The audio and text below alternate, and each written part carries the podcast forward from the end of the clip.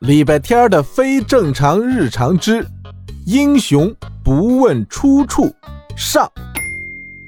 有一种饿呀，叫你妈觉得你饿。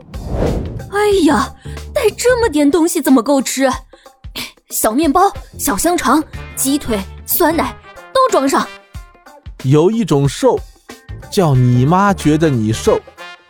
我的两个可怜小乖乖，哎呦，都瘦成什么样了，还要背这么重的包？有一种冷，叫你妈觉得你冷。冲锋衣、保温杯、暖宝宝，还有最重要的秋衣秋裤。这恐怕是韩美美女士这么多年最有老母亲气质的时刻。学校组织去郊游。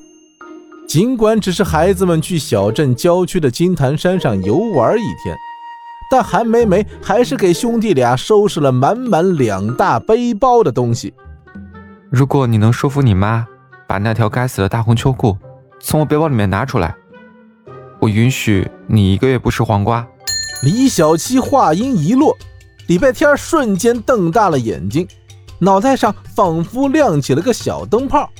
还有这种好事？他毅然决然地转向韩梅梅。然而，如果你能说服你弟弟明天早上穿着秋裤出门，我允许你买那张丑不拉几、没有任何美感的印着小汽车的桌布。这回是礼拜天和餐桌同时亮起了小灯泡。看着激动的就要晃动起来的桌子，礼拜天毅然决然地转向了李小七：“你这个学期的值日，我包了；你这个学期的袜子，我洗了。你想清楚。”接下来，你有整整一天要和我单独待在一起。你再想想，接下来你至少还有五十年甩不掉我这个妈妈。礼拜天在妈妈和弟弟之间像一个电风扇，脑袋一会儿往左转，一会儿往右转，这转着转着，脖子抽筋儿了。老老话说得好，礼拜天低头数自己衣服上的扣子。在两道带着火光的视线里，战战兢兢地把话说完。英雄不问出处，好汉都穿秋裤。耶，我赢了！哼，你完了！哇，我出场啦！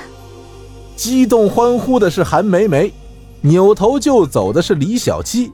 声音软绵绵的是，礼拜天儿也听到了。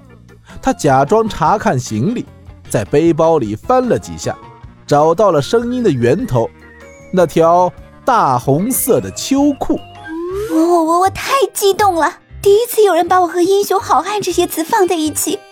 他们总说我丑，说我难看，说我影响美观。谢谢你，今天就是我的巅峰时刻。我要感谢我身体里的每一根保暖绒毛，要感谢啊！礼拜天儿面无表情地将秋裤塞进最底层，然后用力将背包拉链拉上，耳根那是终于清净了。可是，一想到接下来的一天要跟生气的弟弟在山上度过，礼拜天的心情啊异常沉重。哎，这次的郊游注定。不会顺利了。